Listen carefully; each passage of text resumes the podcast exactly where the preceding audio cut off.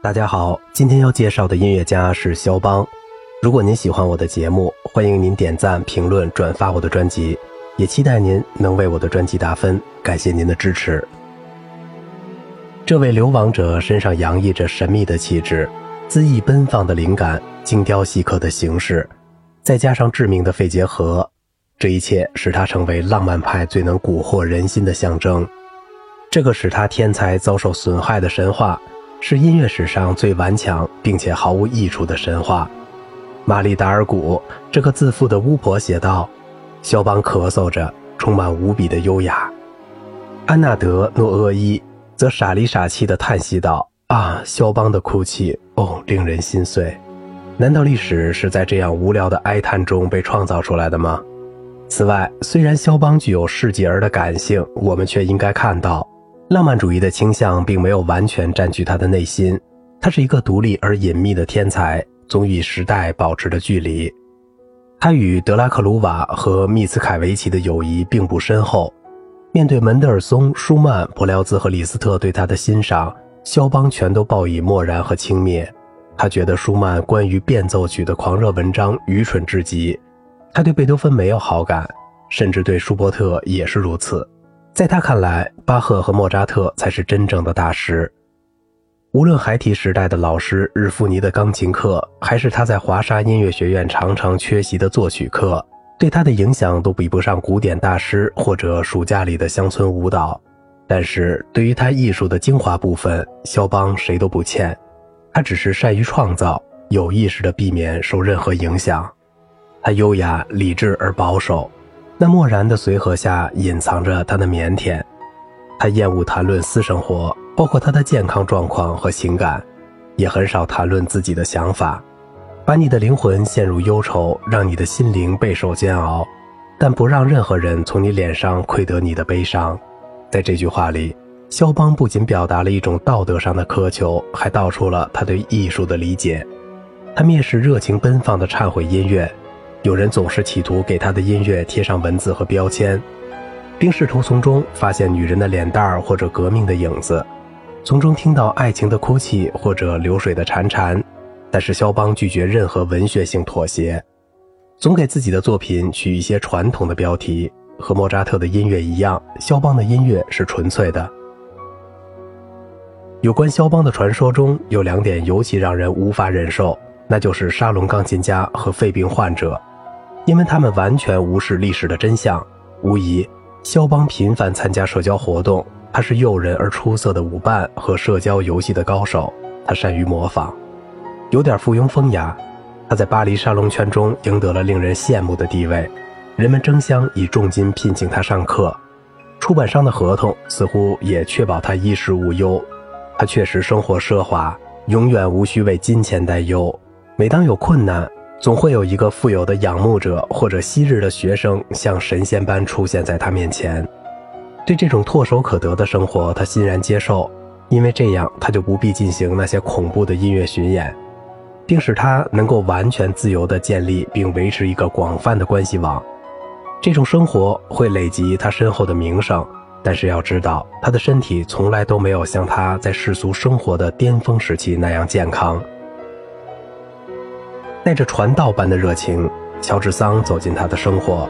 他第一次被李斯特和玛丽达古尔带到肖邦的家里，他觉得他令人厌恶，但是他想要这个小家伙。并且对他展开爱情攻势，在写给他们一位共同朋友的信中，他几乎带着绝望倾诉自己对肖邦的激情，肖邦则任凭他追求自己。乔治桑帮他排遣爱情受挫后的忧郁，而他对他的好奇也在不经意间转化为激情。乔治桑被这个神秘的艺术家深深吸引了，他认为他具有女性化的特点，符合他的爱情理想。佩利和他小说人物中莱利亚的理想，他说服自己为弗里德里克的幸福做出牺牲。他希望他摆脱巴黎沙龙那种令人堕落的环境，到乡间过一种朴素健康的生活，并且要与他身份相符的阶级交往。他做到这点，无需深入分析两人的心理，我们就可以想到这段为期十年的联姻是多么幸福。但是。这个高傲的妇女既是蛮横的母亲，又是贪婪的情妇。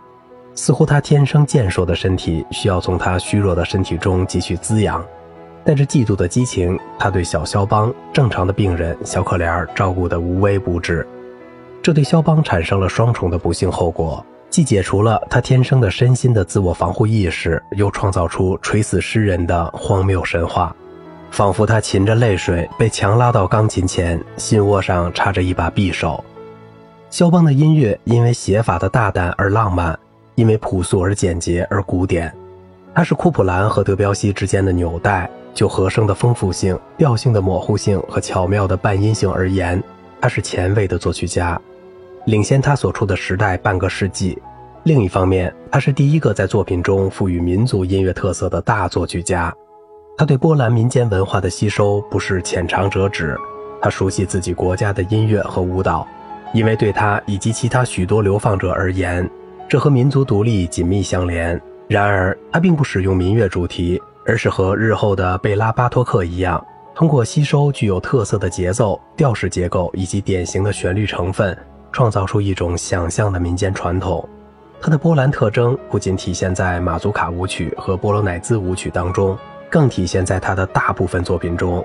肖邦对承担一个被压迫民族文化独立的重任而感到自豪，他希望成为民族作曲家，并产生深远的影响。他和李斯特都做到了。他对长的展开部不感兴趣，因此表现的对结构丝毫不吝啬。和舒曼一样，他偏爱能刺激想象力的简短形式，但他的旋律创造更接近意大利人。他欣赏罗西尼，而且自认为和贝里尼有默契。他们的共同点是自发性的天赋。关于前奏曲，李斯特说：“一切都好像不期而降，兴致所致，一气呵成。他们表现出天才作品所特有的自由奔放气质。”可是与意大利人不同的是，肖邦音乐中的技巧展示从来都不是毫无根据的。装饰音给旋律以激情，给节奏以冲动，而那些小音符乐章则有时用来强调一种调式或展示一个和声，有时则在不经意间成为美妙动人的小歌曲。肖邦的任何作品都不足以成为他的代表作，无论在短小精悍的马祖卡，还是在前奏曲里。或是在感人至深的 F 小调叙事曲里，又或者在绚丽多彩的传歌中，我们都可以发现它的独特性。这位年轻的自学成才者在练习曲中为所有技术困难找到了绝妙的解决方案，这足以使他成为钢琴史上的统治性人物。尽管某些演奏肖邦乐曲的人不愿承认，但是严格和质朴确实是肖邦作曲技巧的固定核心。在自由速度中。他让左手保持不变，理性总是在控制内心的活动。弗雷德里克·肖邦，一八一零年三月一日出生于热拉佐瓦沃拉，一八四九年十月十七日卒于巴黎。肖邦是祖籍洛林，而在一七八八年定居华沙的教师尼古拉·肖邦和尤斯廷娜·克日扎诺夫斯卡的儿子。一八一六年至一八二三年，他已经是公认的神童。八岁时发表了他的第一首波罗乃兹舞曲。一八二三年到一八二六年，他在华沙中学学习，成绩优异。这时他已经成为一位完美的钢琴家，他可以说是自学成才，因为他只是跟一位名叫沃伊切赫日夫尼的平庸教师学习。他开始跟随音乐学院的院长埃尔斯纳学习作曲。每年夏天，他都和姐姐们演戏剧，同时还学习波兰民乐。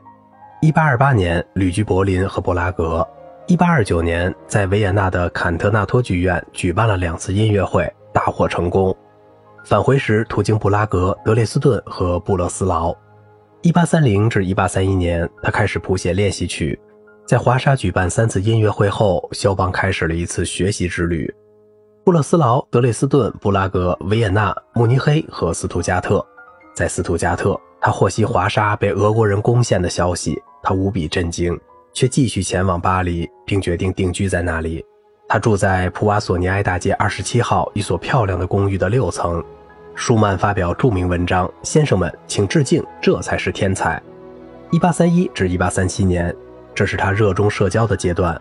肖邦四处演出，他被介绍给许多音乐家，其中包括罗西尼、凯鲁比尼、李斯特、柏辽兹、贝里尼和门德尔松。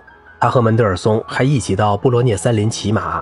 但是他小心不受到别人的影响。